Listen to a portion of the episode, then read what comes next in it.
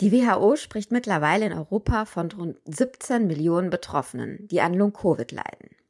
Insgesamt geht man davon aus, dass rund 15 Prozent von denen, die Corona erwischt hat, noch sehr lange nach der akuten Infektion an Symptomen wie Müdigkeit, Konzentrationsschwäche, neuronale Beschwerden oder eben Atemprobleme leiden. Viele von denen sind so schwer krank, dass sie sehr lange arbeitsunfähig sind. Und an dem Wort arbeitsunfähig sehen Sie schon, wenn wir von Long-Covid sprechen, haben wir meist die Erwachsenen im Blick. Aber es sind auch Kinder von der Krankheit betroffen, wenn auch seltener als Erwachsene. Das ist die gute Nachricht. Aber weil es weniger sind und weil Kinder oft Symptome wie eben Konzentrationsschwäche oder auch Müdigkeit oder einfach Unwohlsein nicht so richtig gut benennen können, wird ihr Leid häufig nicht gut oder erst spät erkannt. Ja, eine Diagnose Long-Covid bei Kindern dauert oft. Das ist die schlechte Nachricht. Der Kinderkardiologe Daniel Filzer von der Uniklinik in Jena sieht immer wieder Kinder, die von Long-Covid betroffen sind. Und weil ihre Symptome ebenso divers und unspezifisch sind, hat er gemeinsam mit anderen Ärztinnen und Ärzten aus seiner Klinik, also der Klinik für Kinder- und Jugendmedizin des Universitätsklinikums Jena, eine interdisziplinäre Anlaufstelle für Betroffene eingerichtet, die sogenannte Post-Long-Covid-19-Ambulanz. Mit Herrn Fülster will ich heute darüber sprechen, was Long-Covid für Kinder eigentlich heißt, wie man diesen Kindern helfen kann und was der Stand der Forschung in Sachen Long-Covid ist. Mein Name ist Lucia Schmidt, ich bin Redakteurin in der Sonntagszeitung der FAZ und freue mich sehr, dass Sie uns heute bei diesem doch wichtigen Thema zuhören, denn vermutlich wird Long-Covid, ob jetzt Kinder oder Erwachsene, uns die kommenden Jahre noch sehr beschäftigen. Und jetzt begrüße ich ganz, ganz herzlich meinen Gesprächspartner. Hallo, Herr Filzer, schön, dass Sie da sind. Hallo, schönen guten Tag. Ja, es heißt immer, es hat sich so eingebürgert in der Pandemie, Covid ist für Kinder nicht schlimm, viele haben nicht mal Symptome, Kinder erholen sich außerdem ganz schnell davon. Und dann liest man, dass es in ihrer Ambulanz in Jena ein, ich nenne das jetzt mal Ansturm von Kindern gibt, die unter Long-Covid leiden. Ja, erzählen Sie uns doch mal, was ist der aktuelle Stand? Wie ist es mit Covid bei Kindern und vor allem, wie ist es mit der Folge Long-Covid?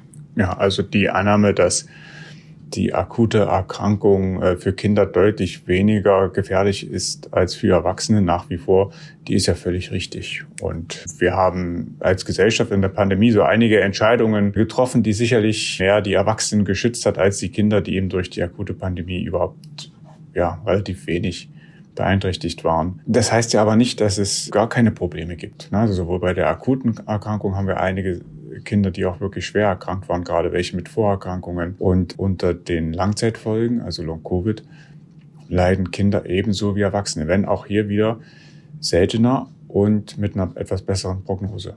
Vielleicht können Sie das noch mal ein bisschen genauer beziffern. Also ich habe jetzt gerade gesagt, bei Erwachsenen liest man eben diese rund 15 Prozent. Ich weiß auch, die Zahlen schwanken irgendwie zwischen 10 und 20. Hm. Äh, wie ist das bei Kindern mit Long-Covid und tatsächlich so in der Zahl? Wie viele Kinder sehen Sie da jeden Tag in der Ambulanz? Kommen die aus ganz Deutschland? Wie muss man sich das zahlenmäßig vorstellen? Also in den Studien schwankt auch hier die Prävalenz, also die Häufigkeit äh, irgendwo zwischen 0,8 und 13,3 Prozent der Infizierten. Das sind die Studien, die schon mit Kontrollkollektiven gearbeitet haben. Das heißt, die immer geschaut haben, was könnten zum Beispiel auch Lockdown-Effekte gewesen sein oder psychosomatische Effekte und was ist wirklich virusspezifisch. Die meisten Studien haben sich irgendwo im unteren einstelligen Bereich dann wiedergefunden, so dass ich eigentlich davon ausgehe, dass wir so von ein bis zwei, drei Prozent maximal der Infizierten rechnen müssen, also an Kindern, die da noch länger Probleme haben. Und was bedeutet das? Es klingt ja erstmal nicht, nicht viel, aber wenn wir uns überlegen, dass wir so mittlerweile auf die 10 Millionen bestätigte Infektionen Infektionen zugehen, dann sind eben selbst ein Prozent 100.000 äh, Kinder. Ja, das heißt nicht, dass die jetzt alle jetzt noch Beschwerden haben. Das geht ja Gott sei Dank auch wieder weg. Aber die Anzahl ist eben trotzdem nicht ganz gering. Und das führt eben dazu, weil es, ich habe schon gesagt, auch nicht so viele Anlaufstellen für Kinder eben gibt, dass ihre Ambulanz gut besucht ist aus ganz Deutschland. Richtig, ja. Wir können gar also wir, wir sind ja nicht, nicht vorbereitet auf sowas gewesen. Wir hatten auch vorher schon gut zu tun gehabt. Die Kinderkliniken sind in den letzten Jahrzehnten, muss man leider sagen, zurechtgespart worden Ja, also wenn, wenn die Pandemie die Kinder so erwischt hätte wie die Erwachsenen, dann wären wir schon vorher, ähm, ich würde mal sagen, abgesoffen. Und auch mit den Langzeitfolgen können wir nicht wirklich gut umgehen. Das ist komplex, das ist schwierig. Die Patienten sind extrem zeitaufwendig. Und das kann man überhaupt nur an wenigen Stellen so realisieren, eine Versorgung. Und die sind eben überlaufen. Sprich, wir haben mehrere Monate Wartezeit. Teilweise ja, hat es sich dann manchmal auch von selbst erledigt bis dahin. Das ist das einzig Gute daran. Aber dass da so viele uns anschreiben mit wirklich eindrücklichen Beschwerden und einem großen Leidensdruck, dem wir dann nicht helfen können, einfach weil wir es nicht mehr können, das ist bitter.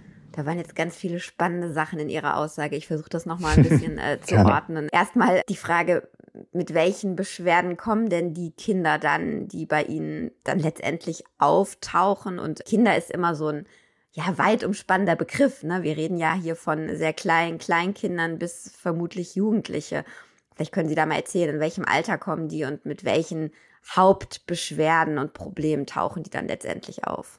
Ja, also das ist richtig. Wir sprechen, wenn ich von Kindern rede, dann meine ich eigentlich Kinder und Jugendliche. Und ähm, die Spanne der Patienten, die sich bei uns vorgestellt hat, reicht von einigen Monaten, ich glaube so sieben, acht Monate war der kleinste gewesen, bis hin zu 17 Jahren. Ab 18 sind dann die Erwachsenenmediziner zuständig. Und die Symptome ähneln sich eigentlich sehr. Wir sehen mehr Jugendliche, als dass wir kleine Kinder sehen. Also am meisten so dieses Teenageralter. Und das Hauptsymptom ist ähnlich wie bei den Erwachsenen eine Fatigue-Symptomatik. Das ist eine krankhafte Erschöpfung, die äh, dazu führt, dass je nach Ausprägung manchmal die Kinder überhaupt nicht mehr an ihrem normalen Leben teilnehmen können. Die gehen nicht mehr zum Sport, die gehen teilweise nicht mehr in die Schule, in den schlimmsten Fällen bis hin zur Bettlägerigkeit in der ja, schlimmsten Ausprägung, die wir Gott sei Dank selten sehen. Das muss ich gleich mal am Anfang auch betonen. Dann haben wir viele Schmerzsymptomatiken, Kopfschmerzen, Bauchschmerzen, Brustschmerzen, Gliederschmerzen. Wir haben das große Kapitel des Brain Fox. Das ist ähm, also ein Nebel im Kopf, der dazu führt, dass die Betroffenen nicht mehr konzentrationsfähig sind, dass sie Merkstörungen haben, ja, und das Problem ist aber, es ist alles sehr, sehr diffus. Nichts von den ganzen Sachen, außer vielleicht einer Riech- und Schmeckstörung, ist wirklich pathognomisch, sagen wir, also ganz spezifisch für das Krankheitsbild. Jetzt haben Sie gesagt, Sie kriegen teilweise wirklich auch ja, erschreckende Zuschriften. Wir leben jetzt schon lange in dieser Pandemie. Wir leben jetzt auch schon lange mit Long-Covid. Gibt es irgendwie eine Geschichte oder eine Anekdote, wo Sie sagen, ja, das hat mich besonders berührt. Das war vielleicht auch so ein Aha-Erlebnis, dass wir diese Ambulanz einrichten müssen oder sind einfach zu viele berührende Geschichten dabei? Ja, ich glaube, es ist nicht einfach, da irgendwas rauszuheben. Wenn man an den Anfang zurückgehen möchte, na, was hat uns dazu bewogen, diese Ambulanz einzurichten, dann sind es eigentlich gar nicht ganz schwer betroffene Kinder gewesen, aber ähm, eine Häufung von Leistungssportlern, die wir in Jena mit betreuen, also Kindern, die an der Sportschule sind, die sich auf einer Veranstaltung infiziert hatten, recht früh, 2020, und dann im Nachgang nicht mehr fit geworden sind. Und diese Sportler haben ja ein sehr gutes Monitoring von dem, was sie eigentlich können und sind vor allen Dingen wahnsinnig motiviert, äh, körperlich leistungsfähig zu sein. Und da ist das erste Mal eigentlich aufgefallen, dass da, ähm, ähnlich wie wir das auch von anderen Viruserkrankungen kennen, von SARS-CoV-2, also von Corona, doch Folgeschäden übrig bleiben können oder eben so Fatigue-Syndrome. Und ursprünglich funktionieren die Kinderspezialambulanzen so, dass jedes Organsystem einzeln angeschaut wird. Und die Kinder sind also zuerst zum Kardiologen geschickt worden mit der Frage, warum ist der nicht belastbar? Dann habe ich mir die angeschaut, habe nicht viel gefunden, habe gesagt, ja, Herz ist gesund, habe sie zurück zum Hausarzt geschickt. Dann saß der ein oder zwei Tage später zwei Zimmer nebenan beim Pneumologen, der sich die Lunge angeschaut hat. Und das ging dann so weiter, Stück für Stück, je nachdem, was für Symptome die hatten. Und wir haben dann irgendwann gemerkt, wir werden diesen Kindern nicht gerecht, die immer wieder nur sehr einseitig anzuschauen und dann zurück zum Kinderarzt zu schicken und haben dann eben versucht, interdisziplinär eine Sprechstunde einzurichten, die sich ganzheitlich mit allen Problemen beschäftigt und versucht, alles an einem Tag abzuarbeiten, was dann aber mehrere Stunden meistens dauert. Und äh, vielleicht kann man da mal anschließen, wie geht's diesen Kindern von 2020? Und ich meine, da stand man ganz am Anfang. Wie haben Sie denen denn geholfen? Ich hoffe, die Antwort lautet nämlich, es geht ihnen besser. Und wie überhaupt helfen Sie diesen Kindern in der Thera mit, mit, mit Therapien dann jetzt mittlerweile? Wir können gar nicht viel helfen. Es gibt keine kausale Therapie, also keine wissenschaftlich validierte, wirklich ähm, die Erkrankung an der Wurzel packende Therapie oder Medikation. Das ist im Moment noch unser Problem. Das heißt, wir sind ein bisschen beschränkt darauf, die Symptome zu mildern, wobei man da mittlerweile relativ viel machen kann. Diesen Sportlern geht es mittlerweile allen wieder gut. Also die haben wir wieder entlassen. Wir haben andere Kinder, auch von 2020, ein 17-jähriges Mädchen, das sich gleich in der ersten Welle infiziert hatte in Österreich und die immer noch Probleme hat. Das sind jetzt schon zweieinhalb Jahre und die ist immer noch beeinträchtigt. Kann, ähm, hat jetzt mittlerweile ein komplettes Schuljahr verloren, geht immer noch nicht vollständig zur Schule. Ähm, also ein paar wenige trifft es wirklich, wirklich schwer und lang anhaltend. Für die meisten trifft zu, dass sich ähm, die Schwere der Symptomatik über die Zeit abmildert. Also so reden wir da von zwei, drei, vier Monaten, einem halben Jahr oder was ist so der mhm. Schnitt, den Sie beobachtet haben?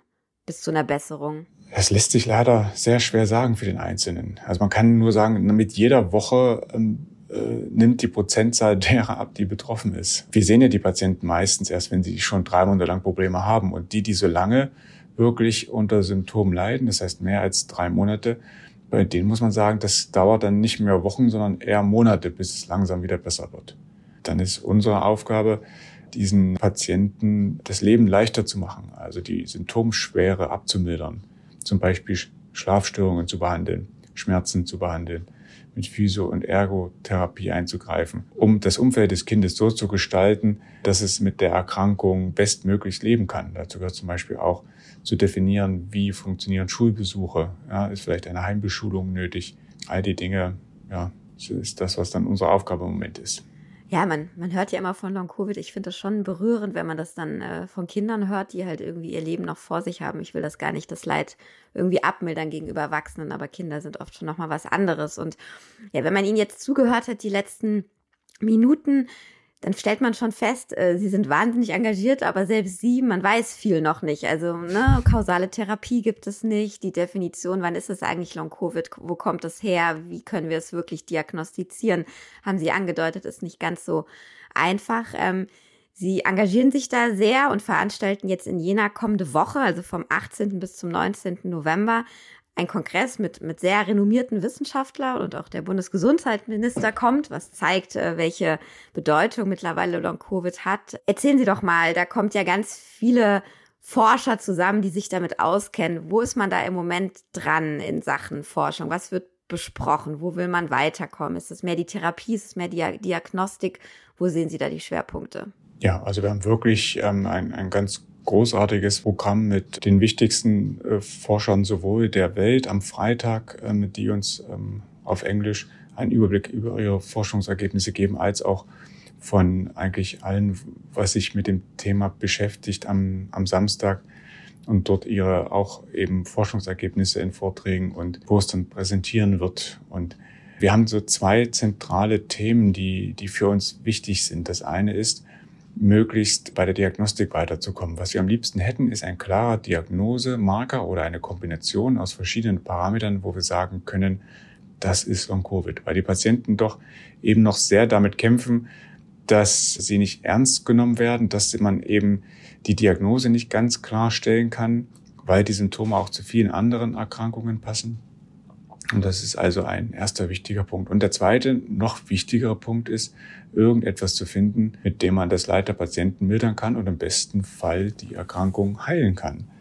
Und auch dazu gibt es ähm, sowohl in Deutschland als auch weltweit Forschungsprojekte, die laufen, die entweder schon existierende Medikamente jetzt in diesem Krankheitsbild testen oder aber tatsächlich auch richtig neue Medikamente und Verfahren entwickeln, die ganz speziell gegen einige Auslöser, mögliche Auslöser der Erkrankung gerichtet sind. Dazu werden wir einige Vorträge hören und, und Poster sehen. Die meisten dieser Studien sind noch nicht abgeschlossen und publiziert und ich hoffe so ein bisschen, dass die, dass die eingeladenen Redner aus dem Nähkästchen plaudern und uns eine, eine Richtung geben. Sie sitzen ja auch schon ziemlich nah dran am Nähkästchen.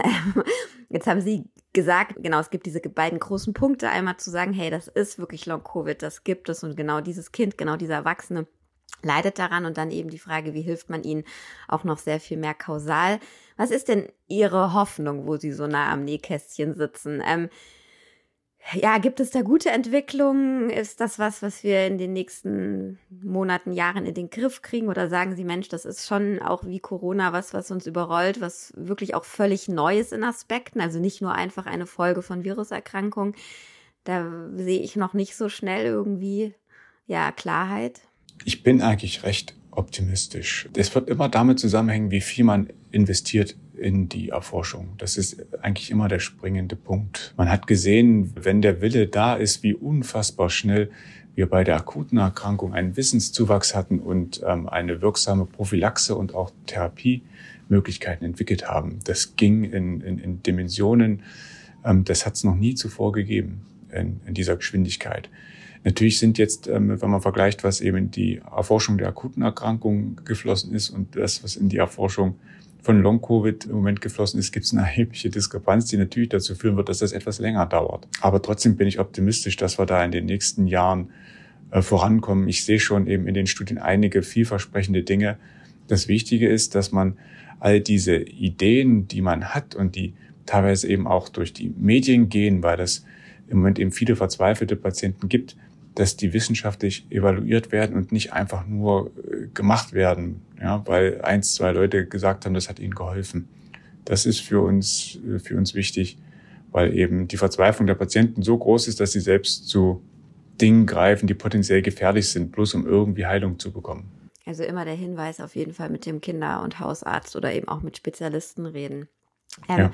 Nochmal eine ganz praktische Frage, auch bei der, schließt eigentlich daran an, was man so diskutiert und hört. Bei Erwachsenen zumindest gibt es ja Hinweise darauf oder ja, Belege, ich bin mir nicht ganz sicher, wie man die deuten kann, dass eine Impfung vor Long-Covid schützt oder zumindest das Risiko verringert, äh, Long-Covid zu bekommen, wenn man geimpft und auch geboostert etc. ist. Die Diskussion in Deutschland um die Frage, wie man Kinder impft, ob man sie impft, welche man impft, die ist ja zu Genüge geführt worden und wir sind da eher zurückhaltend.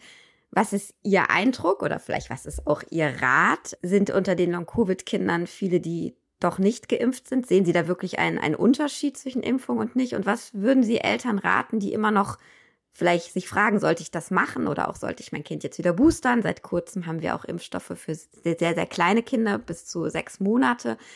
Was ist Ihr Eindruck? Was raten Sie? Das ist wirklich ein, ein schwieriges Thema weil eben die ähm, akute Erkrankung für, den Einz für das einzelne gesunde Kind doch ein überschaubares Risiko ist. Und nimmt man jetzt Long-Covid dazu, auch da müssen wir ja sagen, also erstens, es trifft nur einen Teil der Betroffenen.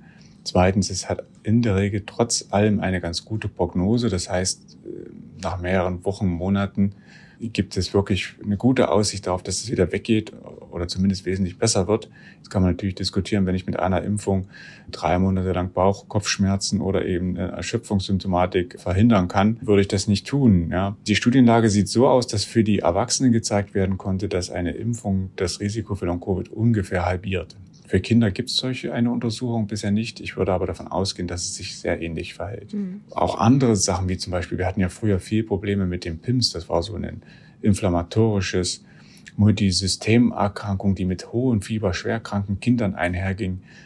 Die ist unter Omikron schon nahezu verschwunden. Und wenn Kinder geimpft sind und sich mit Omikron infizieren, dann ist das, ist das Risiko, das zu bekommen, eigentlich überhaupt nicht mehr relevant so dass es aus meiner Sicht schon auch ein paar Argumente nach wie vor für die Impfung gibt. Es ist eben nicht so, dass, dass man sagen kann, man muss die Kinder impfen. Das ist alternativlos, wie ich das eigentlich für die Erwachsenen betrachte, wo es ja ähm, allein schon aufgrund des Schweregrads der akuten Erkrankung im hohen Alter also eine klare Empfehlung dazu gibt. Und was ich auch sagen muss, Ausnahmen bilden hier Kinder mit Vorerkrankungen, die wirklich, gerade wenn sie eine Morbus Down haben, also eine Trisomie 21 oder schwer Herz- oder Lungenkranke Kinder, für die sieht das Risikoverhältnis anders aus. Die sollten sich wirklich auch impfen lassen. Haben Sie jetzt noch eine Frage insgesamt, denn das Gefühl, dass wir in der Gesellschaft Long-Covid noch gar nicht so wirklich ernst nehmen, dass da irgendwie einfach auch noch natürlich Wissen fehlt. Also wenn bei Ihnen schon Wissen fehlt, natürlich erst recht in der, in der gesamten Gesellschaft, aber auch, dass wir da immer noch nicht so genau hingucken oder hingucken wollen? Naja, ich glaube, dass das hat Zeit gebraucht. Also vor einem Jahr, ähm, als wir hier schon eine ganze Weile eigentlich Kinder behandelt haben und uns klar war, dass äh, das gibt es auch bei Kindern, dann gab es auch in der Deutschen Gesellschaft für Kinderheilkunde noch genug Leute, die gesagt haben, das gibt es bei Kindern nicht. Ne? Manchmal ist es auch politisch motiviert gewesen, hatte ich so das Gefühl, ja, dass man da, dass man nicht die Aufmerksamkeit von anderen wichtigeren Dingen ablenken möchte. Ich habe schon das Gefühl, dass das wahrgenommen wird, ähm, auch in der Politik. Wenn der Gesundheitsminister zu einem Kongress kommt, das macht er nicht oft, ähm, dann ist ihm das Thema wichtig. Ja, und das ist nicht nur der Gesundheitsminister, das ist auch der Ministerpräsident Ramelow, der da sein wird, aus dem Bundestag, Vertreter auch der äh, CDU-CSU-Fraktion. Also es ist nicht so, dass, äh, dass Politiker das nicht auf den Schirm haben. Es muss jetzt halt nur auch versucht werden, umzusetzen, dass die Versorgung der Patienten verbessert wird, weil so wie sie im Moment äh, ist, so funktioniert sie halt nicht gut, weil die eben so komplex und aufwendig sind. Und die primär betreuenden Ärzte sind nämlich die Haus- und Kinderärzte nicht gut damit umgehen können und auch überhaupt nicht die Zeit haben dafür. Jetzt gerade im Winter in der Infektzeit hat kein Kinderarzt Zeit, eine Stunde lang sich mit einem Patienten auseinanderzusetzen, der so, so schwer krank ist eigentlich. Die brauchen Anlaufstationen. Jetzt haben Sie gerade noch mal gesagt, eben zu dem Kongress ähm, kommende Woche kommen, zeigt sich eben, das Interesse steigt. Da kommen auch Leute, die vielleicht etwas bewirken können. Aber er ist ja nicht nur für irgendwie Fachpersonal oder ähm, ja Forscher oder eben Politiker, sondern wenn ich richtig informiert bin, kann auch der interessierte Laie, der Betroffene kommen, zuhören. Ähm, das ist richtig? Das ist richtig. Das war uns wichtig von Anfang an als, äh, als auch Ärzteverband Long Covid ähm, immer an der Seite und mit den Betroffenen zu agieren. Und deswegen gibt es ähm, zeitgleich im selben Gebäude, in einem Saal, der genauso groß ist wie der für den Ärztekongress, auch ein, äh, ein Betroffenen-Symposium, wo die wichtigsten Themen für die Betroffenen aufgearbeitet werden, präsentiert werden. Wo kann ich mich hinwenden mit meinen Problemen? Was gibt es derzeit schon für Anlaufstellen? Was, wo kann ich was beantragen? Ähm, viele rechtliche Dinge, viele Dinge, die man ja, was kann ich tun, ähm, damit es mir besser geht? Und das ist für die Betroffenen umsonst die Veranstaltung und wird auch äh, online live übertragen, so dass man also von über, überall aus dort ähm, zuschauen kann. Und ich kann jeden, der darunter leidet, nur empfehlen, sich das anzuschauen. Vielleicht dann noch, wenn wir jetzt schon äh, so nah dran sind, das ist ja durchaus eben eine sinnvolle Sache, weil wie Sie sagen, viele Betroffene wissen gar nicht, wo sie sich hinwenden sollen oder bekommen halt nicht die Antworten, die sie sich wünschen. Wenn ich jetzt nicht nach Jena reisen kann, auch so spontan, was ja oft wahrscheinlich ist, wo finde ich den Link? Wie finde ich Informationen, Herr Filser? Also die Patientenorganisation Long Covid Deutschland hat eine Internetseite, das kann man einfach eingeben bei Google, dann kommt man, findet man das direkt als ersten Treffer und die haben auf ihrer Seite Anlaufstationen regional, die sie doch relativ gut und aktuell halten. Und dann gibt es von der Bundeszentrale für gesundheitliche Aufklärung eine Webseite zum Thema Long-Covid, die mit verschiedenen Organisationen und Verbänden zusammenarbeitet. Dort kann man sich informieren mit guten, mit neutralen, mit geprüften Inhalten.